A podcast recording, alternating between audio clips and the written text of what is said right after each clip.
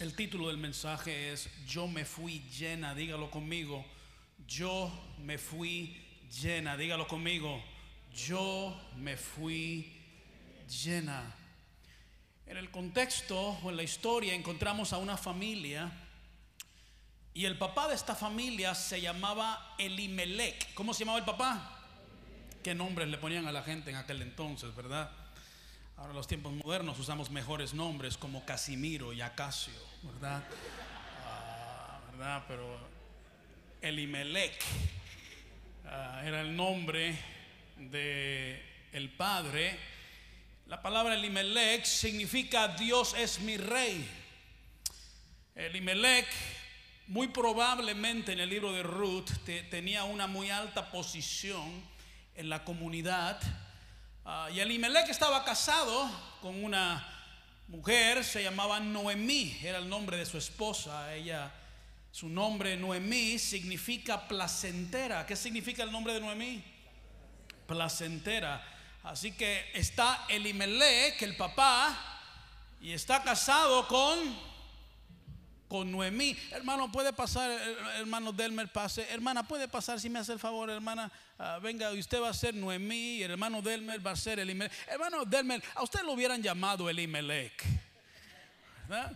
Elimelech y, y Noemí. Y, y quiero que, que recuerde la historia, porque dentro de la historia está todo el mensaje. Así que tenemos a Elimelech y, en la Biblia Elimelech era un poco más guapo, pero no pudimos encontrar algo mejor. Así que ahora Noemí no, ¿verdad? Noemí está bien. Así que Noemí, Noemí y Elimelech. Y, y ellos tenían dos hijos, ¿verdad? Y aquí vamos a tener a sus dos hijos. Hermano, venga para acá. Usted va a ser Malón. Así que él se llamaba Malón. Era, qué nombre raro le ponían, ¿verdad? Malón. Así que el papá se llama Elimelech y la mamá se llama Noemí y el hijo se llama Malón. Malón, le decían malito de cariño, le decían malito de cariño. Malón y luego aquí tenemos al otro, Kelión. Kelión. ¿Verdad? A, a, él le hacían bullying en la escuela cuando decía que se llamaba Kelión.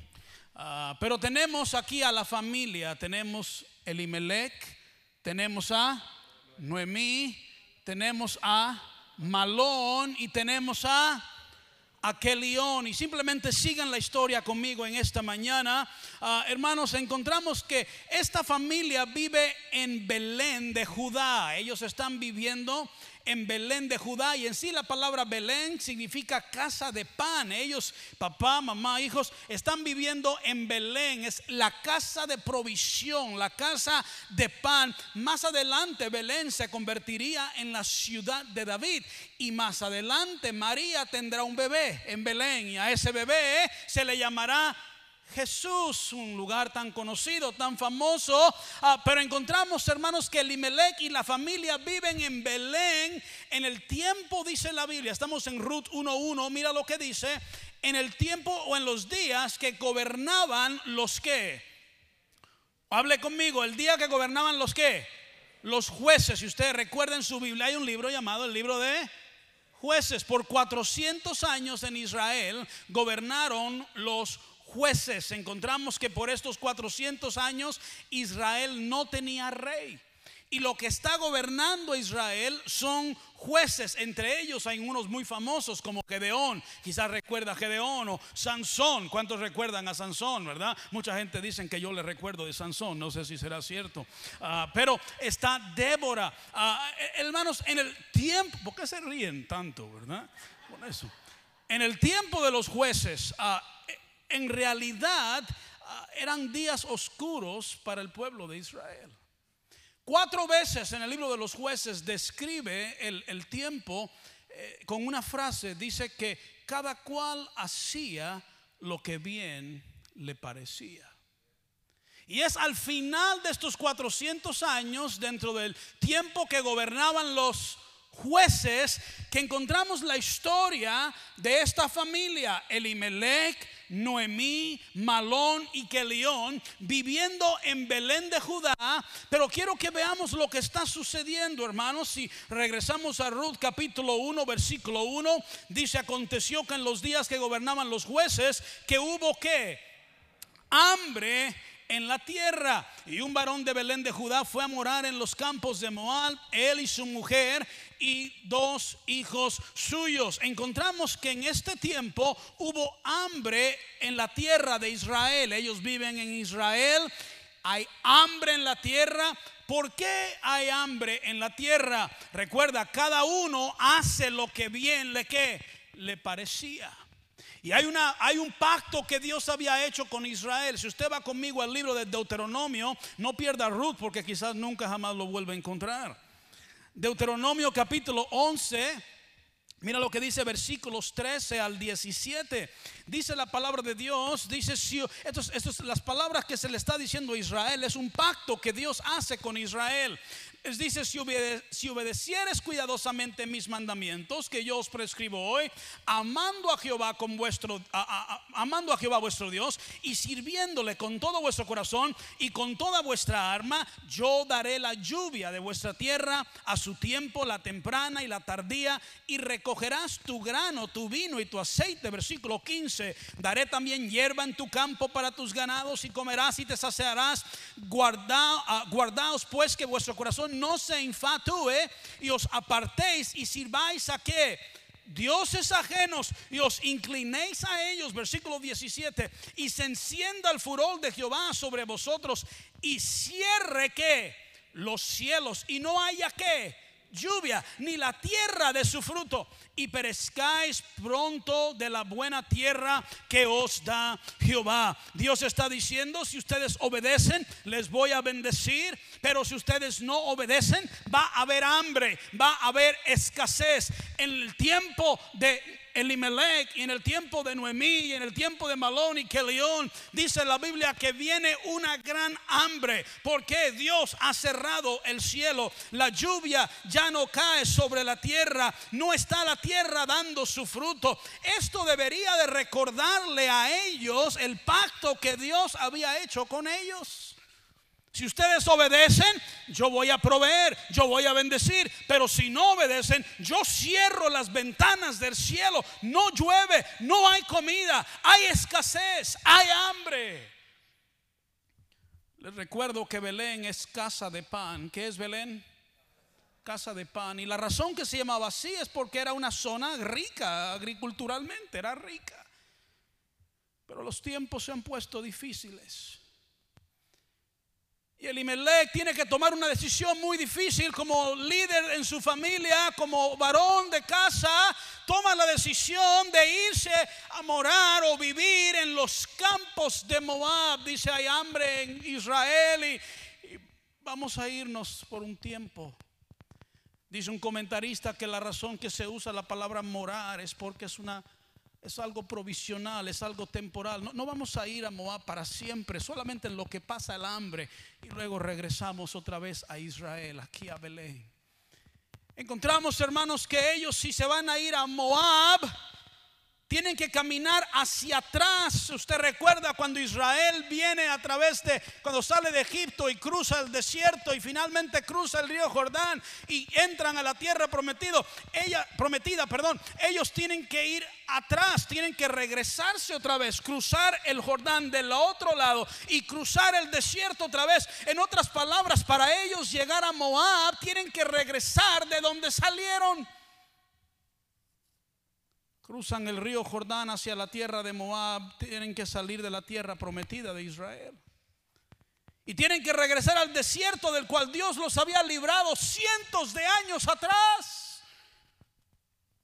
Elimelech y su familia están claramente dando pasos en la dirección equivocada. En vez de ir hacia adelante, están yendo hacia... Decir algo en esta mañana, ningún cristiano debe de ir hacia atrás. Aunque los tiempos se pongan difíciles, no marchamos hacia atrás. Dice Hebreos, no somos de los que retrocedemos. Pero yo sé que vienen las pruebas y yo sé que vienen las batallas y el hecho de que seas cristiano, seas salvo, no significa que no van a venir batallas a tu vida, pero no somos de los que retrocedemos, no marchamos hacia atrás. Se ha puesto el tiempo difícil Ellos están viendo que hay escasez y hay hambre y dice Elimelech, mira, vamos a irnos por un tiempo. Y ah, quizás alguien dice, papá, pero regresarnos otra vez de donde salimos años, de donde nos libró Dios, sí, pero hay hambre. Hermanos, si regresan para atrás, vuelven atrás. He decidido seguir a Cristo. He decidido seguir a Cristo. He decidido seguir a Cristo, no vuelvo atrás. No vuelvo atrás, no, vuelvo a la borrachera, de ahí salí, no vuelvo a las drogas, ahí salí, no vuelvo a ser un maldiciente, de ahí salí, no vuelvo a otra vez a las cantinas, de ahí salí, por más duro que se ponga este asunto, yo no vuelvo atrás.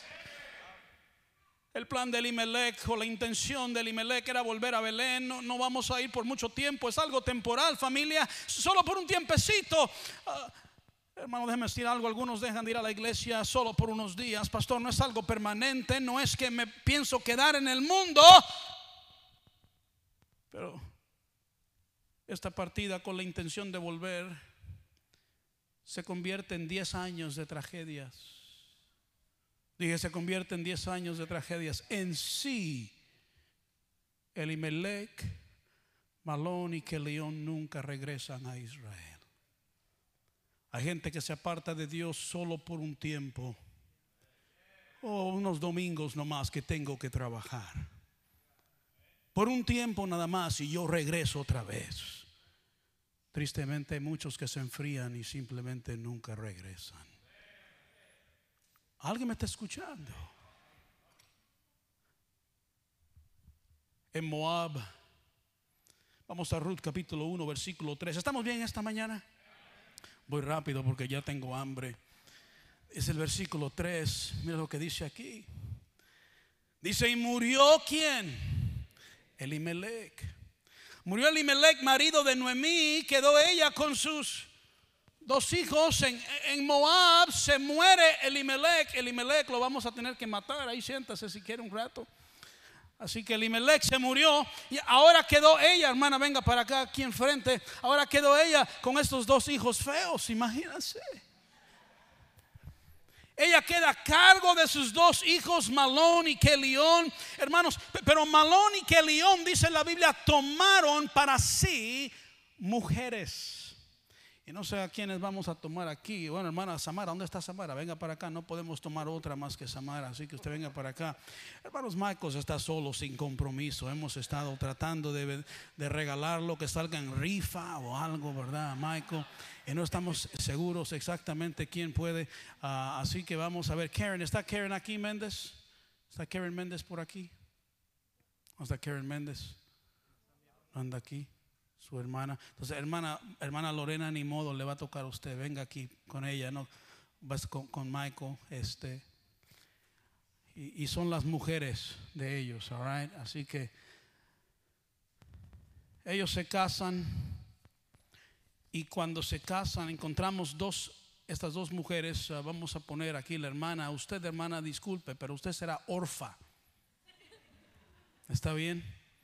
La hermana se llamará Orfa y usted puede estar aquí a un lado y usted está con Malón. Ella se llama Ruth. ¿Cómo se llama ella? ¿Cómo se llama el libro que estamos leyendo? Ruth. Ahora saben por qué. Ruth está casada con Kelión. A ella no le gusta el nombre, pero tenía dinero, Kelión. ¿Verdad? Bueno, fuera, dice. Pero ¿sabe lo que sucede en Moab? No solamente murió Elimelech, pero ahora también murió, aquí en Moab Malón y murió, hermano, si quieres sentar acá de aquel lado, que León. Y ahora, si se puede sentar ahí. ¿Y sabes quién quedaron ahora? Quedó Noemí con sus dos nueras. Imagínese eso, las nueras y las suegras, la suegra. Quiero que entendamos algo. En el tiempo antiguo, en la antigüedad en Israel, el estar viuda o estar sin hijos te pone en una clase baja, desfavorecida. En otras palabras, no hay nadie, nadie que la mantenga a ella porque su esposo murió y sus hijos murieron. Ella está ahora viviendo de la generosidad de los extraños. Noemí no tenía familia en Moab y no tenía nadie que le ayudara y se encuentra en una situación totalmente desesperada. Está Noemí con su nuera Orfa y su otra nuera Ruth. Vaya conmigo al versículo 6, por favor. ¿Estamos bien esta mañana? Dice la Biblia en el versículo 6, entonces se levantó con sus nueras y regresó de los campos a Moab porque oyó en el campo de Moab que Jehová había visitado a su pueblo para darles qué? Para darles pan. Vemos que Noemí escucha que Jehová ha visitado Belén, ha visitado Israel. Dios está bendiciendo. Ya no hay hambre, ya no hay escasez en casa. ¿Por qué no regresamos otra vez? Y decide ella regresarse a Belén de Judá. Quiero que vaya conmigo al versículo 8. Dice, y Noemí dijo a sus dos nueras, andad, volveos cada uno a la casa de su madre. Jehová haga con vosotras misericordia como la habéis hecho con los muertos y conmigo. Versículo 9, os conceda Jehová que hayáis descanso, cada una en casa de su marido. Luego las besó y ellas alzaron su voz y lloraron. Noemí le dice a las nueras, a Orfa y a Ruth, le dice, mira, ustedes vuélvanse a su casa ahí en Moab con su mamá. A, Orfa y Ruth tienen toda su familia en Moab. Ellas son de Moab y les está diciendo Noemí, yo soy de Israel, yo me voy para atrás a Israel, pero ustedes son de Moab, tienen su familia aquí, quédense aquí. En el versículo 9, las palabras que dice ella en el versículo 9, donde dice, os conceda Jehová que hayáis descanso cada uno en casa de su marido, está orándole a, ella, a Dios, para que les vaya bien a ellas y aún puedan ellas volverse a casar otra vez. Y las besó y juntas lloraron. Hermanos, esta es la relación que debería de haber con las nueras y las suegras. Amén. Wow, solo eso. Ahí pudiera ser una invitación y debería estar el altar lleno en esta mañana. las nueras, quiero que veamos en el versículo 10 lo que dicen. ¿Estamos bien, hermanos?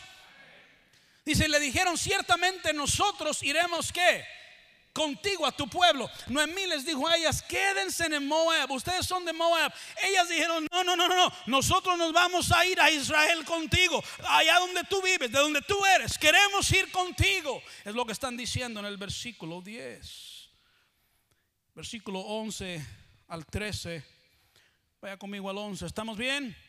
Noemí respondió, volveos hijas mías, ¿por qué habéis de ir conmigo? ¿Tengo yo más hijos en el vientre que puedan ser vuestros maridos? Volveos hijos mías e idos, porque yo ya soy vieja para tener marido y aunque dijese esperanza tengo y esta noche estuviese con marido y aún diese a luz hijos, ¿habíais vosotras de esperarlos hasta que fuesen grandes? ¿Habíais de quedaros sin casa por amor a ellos? No, hijas mías, qué mayor amargura tengo yo que vosotras, pues la mano de Jehová ha salido contra mí. Ella le está diciendo, mira la tradición en Israel dentro de la cultura, si se muere el marido, lo que tenemos que hacer es casar y si quedan sin hijas, sin hijos, perdón, ellas tienen que casarse con un hermano del difunto marido para tener hijos de él, para darle descendencia a su hermano. Pero ella está diciendo, no tengo ningún otro hijo con quien se puedan casar. Y aún si tuviera un hijo, van a esperar hasta que crezca para casarse con él. Váyanse con sus mamás, quédense aquí en Moab, porque yo me tengo que regresar a Israel. Pero luego dice al final del versículo 13 unas palabras donde dice, la mano de Jehová ha salido contra mí. Es obvio que en el corazón de Noemí, es obvio que en la mente de Noemí existe la culpabilidad de todo lo que ha sucedido. Ella siente que le sobrevino todo esto a su familia porque fueron desobedientes a Dios.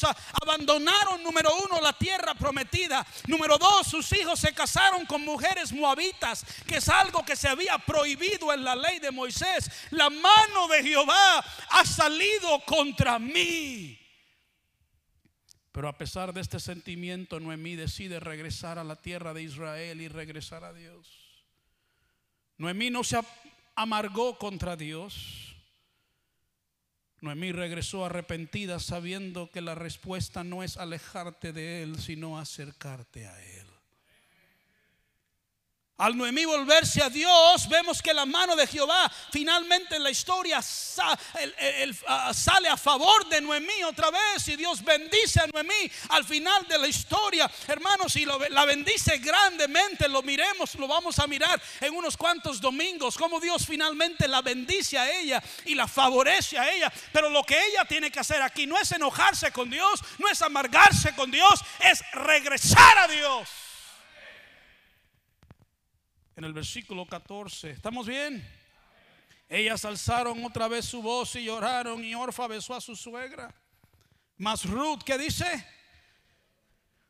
Orfa le dice a Noemí, bye bye, me voy a quedar aquí en Moab y se abrazan, desen un abrazo.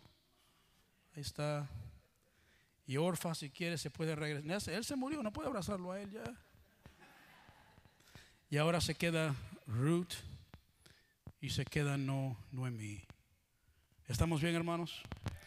Versículo 15, mira lo que dice. Noemí dijo, he aquí tu cuñada se ha vuelto a su pueblo. Noemí le dice a Ruth, hey, ya Orfa se largó.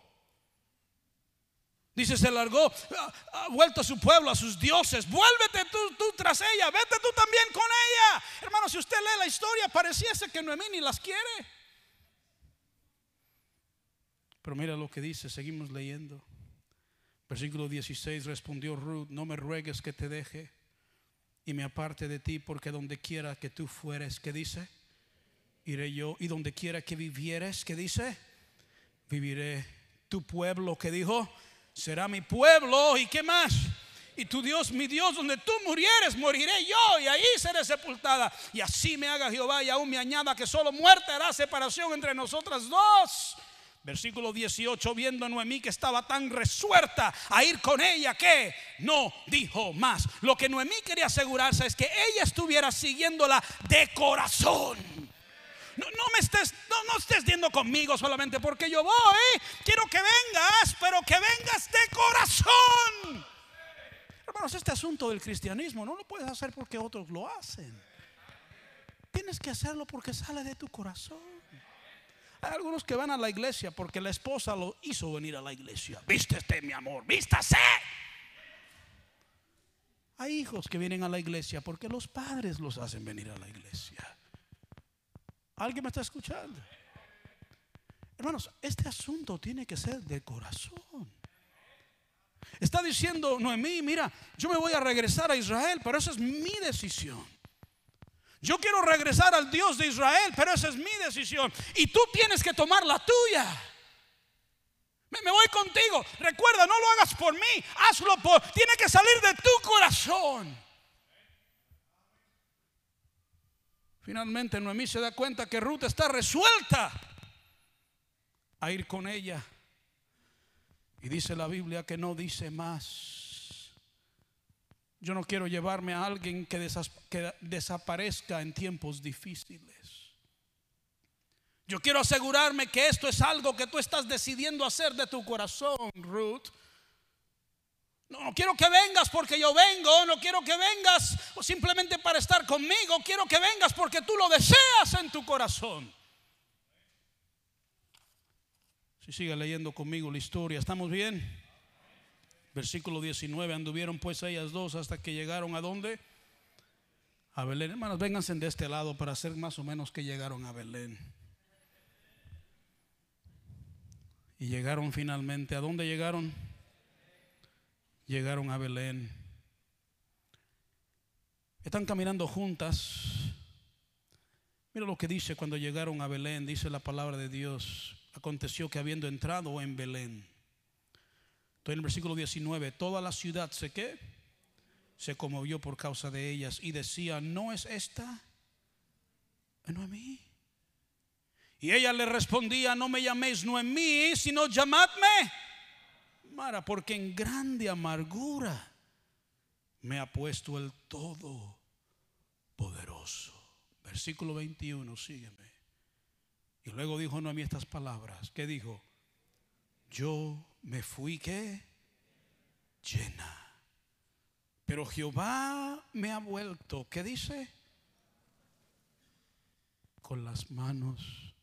No, no es esa Noemí, como que se parece, a, ha envejecido bastante Noemí. Como que le ha ido mal. ¿Será ella de veras Noemí? Dijo ella, ya, ya. No me llamen Noemí. Llámenme Mara. Noemí es placentera y Mara es simplemente amarga, amargura. Pero las palabras de Noemí son muy poderosas en el versículo 21. Yo me fui llena, dígalo conmigo. Ahora, Noemí, tú dices que te fuiste llena. Si estabas llena, si estabas bendecida, si estabas satisfecha, entonces ¿por qué te fuiste? Las palabras de Noemí son muy poderosas, hermanos, porque Noemí, si estabas llena, ¿para, ¿por qué se fue? Pensé que te fuiste porque hubo hambre en la tierra de Belén. Pensé que te fuiste porque hubo escasez de comida en Israel, pero Dice Noemí, pero lo más importante no era la comida. Lo más importante era mi familia.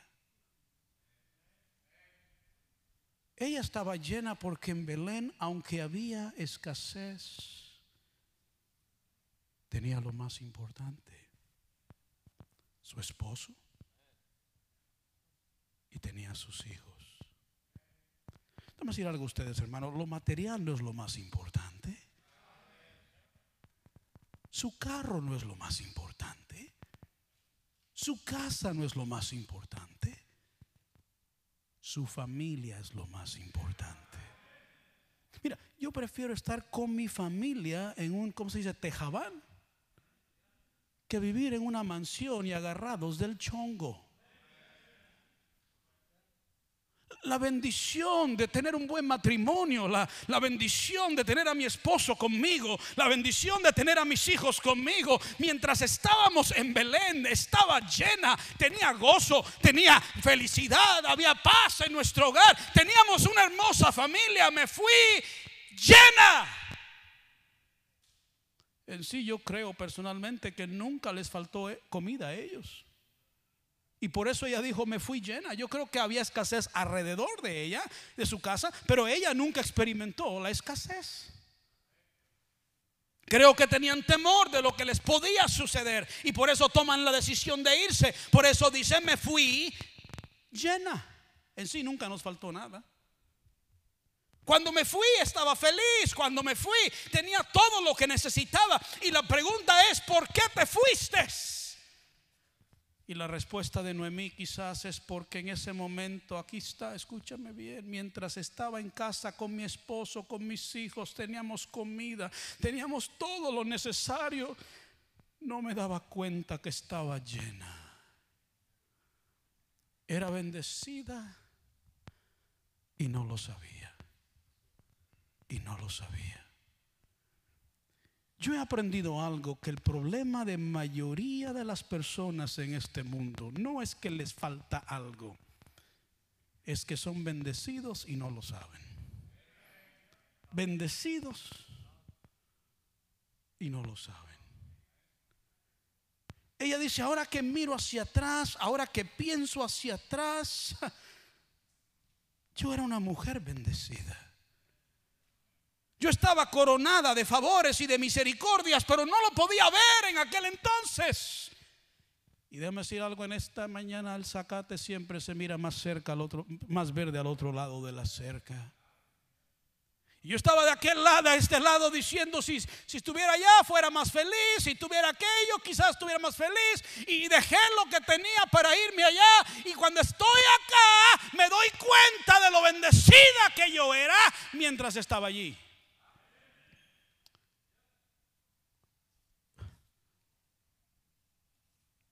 No me, hermanos, no es hasta que lo perdí que pude entender que estábamos bien.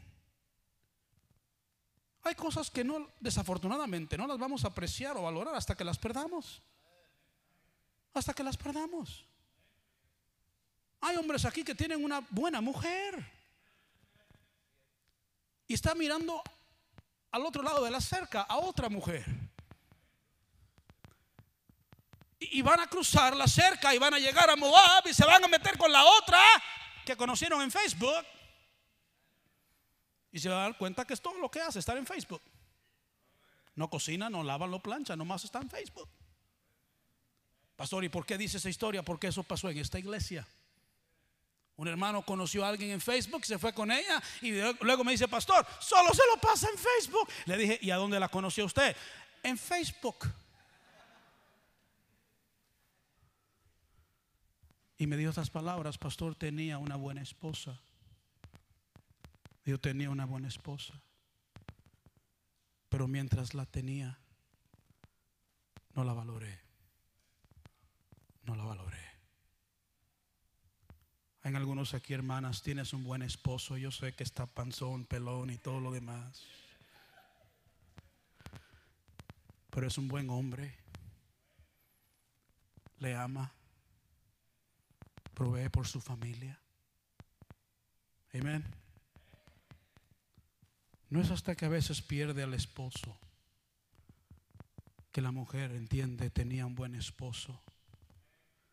Hay hijos aquí en este cuarto que tienen un buen papá, una buena mamá. Pero no va a ser hasta que pierdas a papá y mamá que te vas a dar cuenta que tenías un buen papá y una buena mamá. Hay algunos padres aquí que tienen buenos hijos. Así como no hay padres perfectos, tampoco hay hijos perfectos. Todos los hijos son cabezones. Todos los hijos son cabezones. Todos los hijos son cabezones. Dice, pastor, ¿por qué mi hijo es cabezón? Porque es igual de cabezón que usted. Nosotros fuimos cabezones y dimos a hijos cabezones. Es lo que sucede. Pero son buenos hijos. Y a veces no es hasta que un padre está delante del ataúd de su hijo, que ya su hijo ya no es una carga, ya su hijo no es un fastidio, ya su hijo no es una molestia, ahora es mi hijo, es la bendición que Dios me había dado, pero mientras lo tenía conmigo o mientras la tenía conmigo no lo veía de esa manera. mí ¿por qué te fuiste? mí dice porque estaba rodeada de bendiciones que yo no podía ver. Yo estaba orando a Dios unos días atrás y no pedí por bendición. Dije a Dios, abre mis ojos para ver las bendiciones que me rodean.